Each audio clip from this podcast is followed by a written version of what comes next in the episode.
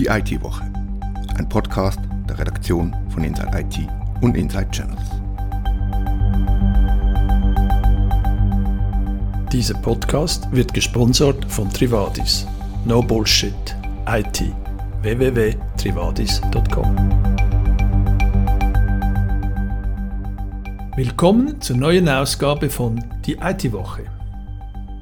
Es wird teurer und dauert länger. Richtig. Die Rede ist von einem IT-Projekt der Schweizerischen Eidgenossenschaft. Dieses Mal geht es um das Vorhaben, neue Rechenzentren zu bauen. Marcel Gamma hat die Hintergründe und wir diskutieren, ob der Bund generell ein Problem mit Informatik habe. Hans-Jörg Maron analysiert für uns, warum SAP, seines Zeichens der weltweit größte Hersteller von Business Software, die Anwender ganz dringend dazu aufgefordert hat, sofort die neuen Sicherheitsupdates zu installieren.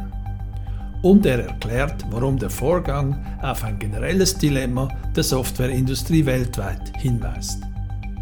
Auch im letzten Beitrag geht es um Geschäftssoftware. Sage Schweiz wurde verkauft. Volker Richard weiß, wer sich den Hersteller von weit verbreiteten KMU-Lösungen anschnallt und was das Ganze kostet. Und wir diskutieren, was der Verkauf für die Kunden, Partner und die über 100 Mitarbeitenden bedeuten könnte. Mein Name ist Christoph Hugenschmidt. Redaktionsschluss war Donnerstag, der 8. April um 19 Uhr. Inside IT beschäftigte sich Anfang Woche einmal mehr mit einem IT-Projekt des Bundes. Wie so oft kann man sagen, es dauert länger und es wird teurer. Marcel Gamma, du hast die Fakten.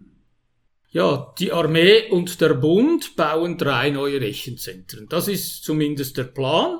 Und zum Plan gehörte, dass die drei Rechenzentren 900 Millionen Franken kosten und 2023, also schon einigermaßen bald, fertig sein werden. Das ist nicht der Fall. Jetzt die aktuelle Kostenschätzung ist 1,1 äh, Milliarden, also 250 Millionen Überbudget. Und es dauert auch fünf Jahre länger für zwei der drei Rechenzentren. Interessant ist, dass eines der drei ist ein, ein Rechenzentrum in Frauenfeld. Dort kennt man den Standort, das unter anderem vom BIT genutzt wird. Dort gibt es eigentlich keine bekannten Probleme und es kann militärisch und zivil genutzt werden. Die Probleme hat die Armee mit ihren beiden an geheimen Standorten liegenden Rechenzentren. Das berichtigt übrigens das äh, VBS selbst. Jetzt so geheim sind diese Standorte ja doch nicht. Die Armee hat doch mal die Idee gehabt, auf einer Deponie, wo alte Sprengstoffe lagern, dort ein Rechenzentrum zu bauen. Diese Idee ist, glaube ich, nicht mehr aktuell. Diese Idee ist nicht mehr aktuell. Sie war von Anfang an etwas äh, seltsam. Man muss sich immerhin, äh, das war in Mitholz geplant, dort in einem eben Munitions- und Sprengstoff, ehemaligen Sprengstoff. Und 1947, das muss man wissen, gab es dort drei Explosionen mit neun Toten und 200 Obdachlosen. Vollkommen geschichtsunbewusst, äh, offenbar, äh, fand das die Armee initial nicht so schlimm, dort ein eigenes Rechenzentrum äh, zu bauen und bekam dann trotzdem Angst vor den eigenen Abfällen und musste komplett neu anfangen zu planen. Wo das Neue ist, weiß man nicht. Aber das ist sicher ein Grund für die Verzögerungen und vermutlich auch für die, für die Mehrkosten. Das zweite RZ ist, soll in, das ist auch nur das Einzige, was bekannt ist, in einer bestehenden Felskaverne, also einem Bunker gebaut werden. Nun meint man, dass die Armee eigentlich 150 Jahre Erfahrung haben müsste mit äh, Bunkerbauen. Das hat sie offenbar nicht genügend, denn die Bodenplatten mussten bereits während dem Bau wieder heraus, herausgerissen werden Außerdem hat der Generalplaner sein Mandat niedergelegt. Das muss man ja auch zuerst machen. Ich weiß nicht, man weiß nicht warum, aber jedenfalls gibt es jetzt äh, Juristenfutter.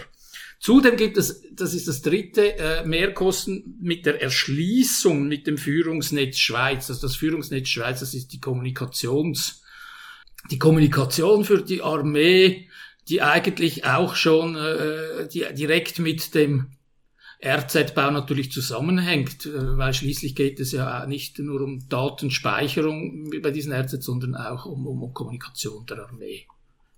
Das Rechenzentrumsprojekt des Bundes ist ja nicht das einzige IT-Projekt, das zu reden gibt.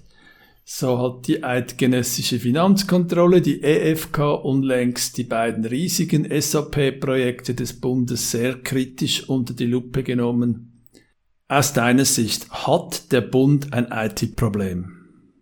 Ja und nein. Ich, ich habe persönlich ein Problem mit, mit Pauschalverurteilungen. Auch bei den Rechenzentren sieht man, das eine, das zu viele scheint auf Kurs zu sein, scheint zu laufen, plus minus und die v, das VBS hat Problem.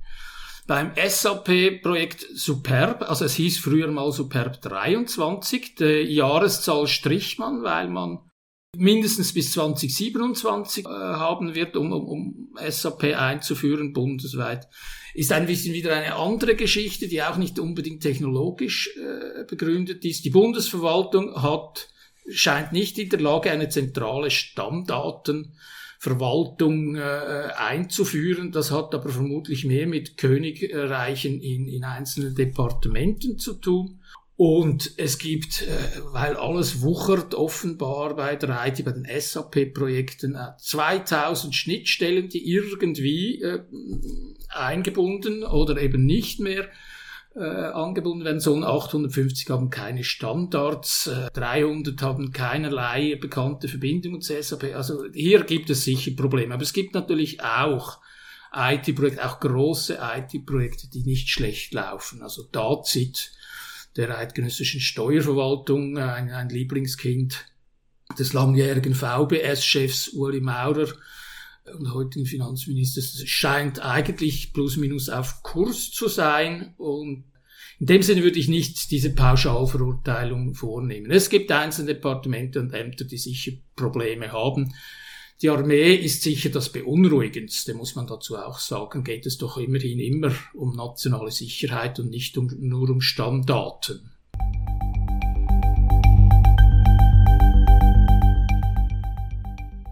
Die Recherche für unser nächstes Gespräch war einfach.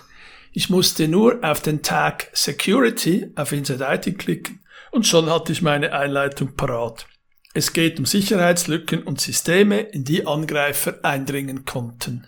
Der bekannteste Fall der letzten Wochen war die Lücke in der Mail-Server-Software Exchange von Microsoft. Gehackt wurden aber auch der GIT-Server der Skriptsprache PHP, der Security-Hersteller F5 oder die Systeme eines großen Anbieters von Geräten für das Internet der Dinge. Und auch bei LinkedIn wurden Daten abgesaugt. Da sind wir doch froh, wenn wenigstens die großen betriebswirtschaftlichen Lösungen wie SAP, die von fast allen Firmen und Organisationen in der Schweiz eingesetzt werden, sicher sind. Hans-Jörg Maron, sind wenigstens SAP-Systeme wirklich sicher? Nun ja, ich glaube, SAP ist nicht als unsicher bekannt, ist wahrscheinlich sicherer als viele andere Softwareprodukte. Aber trotzdem musste SAP halt Anfang diese Woche eine Warnung an seine Kunden herausgeben oder besser gesagt eine Ermahnung.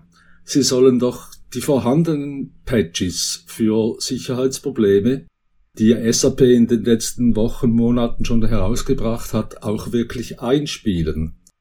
Dieser Warnung haben sich dann gleichzeitig auch die obersten Security-Behörden der USA und von Deutschland angeschlossen. In deinem Artikel weist du auf ein grundsätzliches Problem in der Informatik hin. Erzähl mir mehr. Ja, genau. Gleichzeitig mit der Mahnung an seine Kunden hat SAP auch einen Report veröffentlicht, der einerseits zeigt, dass eben Hackergruppen aktuell genau diese Schwachstellen angreifen, die eigentlich von den erwähnten Patches, von den Security Patches behoben werden sollten. Und das war mir vorher auch nicht so bewusst, aber der Rapport zeigt auch ein grundsätzliches Security-Dilemma an. Und das geht so, ein Softwarehersteller, wenn der eine Schwachstelle in seiner Software findet und er ist seriös, dann wird er diese möglichst schnell beheben. Er wird möglichst schnell einen Patch herausgeben. Aber genau diese Patches die sind anscheinend eben auch ein Signal an die Hackergruppen. Die wissen ganz genau, dass Unternehmen diese Security Patches nicht sofort einspielen und darum diese Sicherheitslücken noch vorhanden sein werden bei vielen Unternehmen. Wenn also dann so ein Patch erscheint, dann beginnen Sie sofort damit, den zu analysieren und danach zu suchen, welche Schwachstelle genau davon äh, gestopft werden sollte. Wenn diese gefunden ist, suchen Sie nach Unternehmen, die noch nicht gepatcht haben und schwupps, anscheinend innerhalb von drei Stunden sind diese geknackt. Also darum, äh, das ist wirklich ein Dilemma. Das Patchen ist auch ein Signal an Hacker, hey, hier gibt's was zu holen, zu suchen.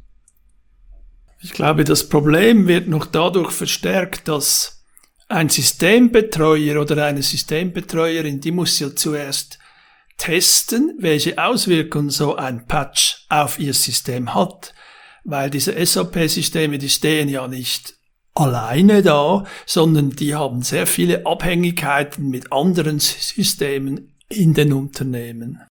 Genau so ist es. Je kritischer so ein Softwareprodukt ist, sei es SAP, sei es ein anderes, desto vorsichtiger werden die Anwender damit sein, diese Vorstellen zu patchen und ihre Systeme durcheinander zu bringen.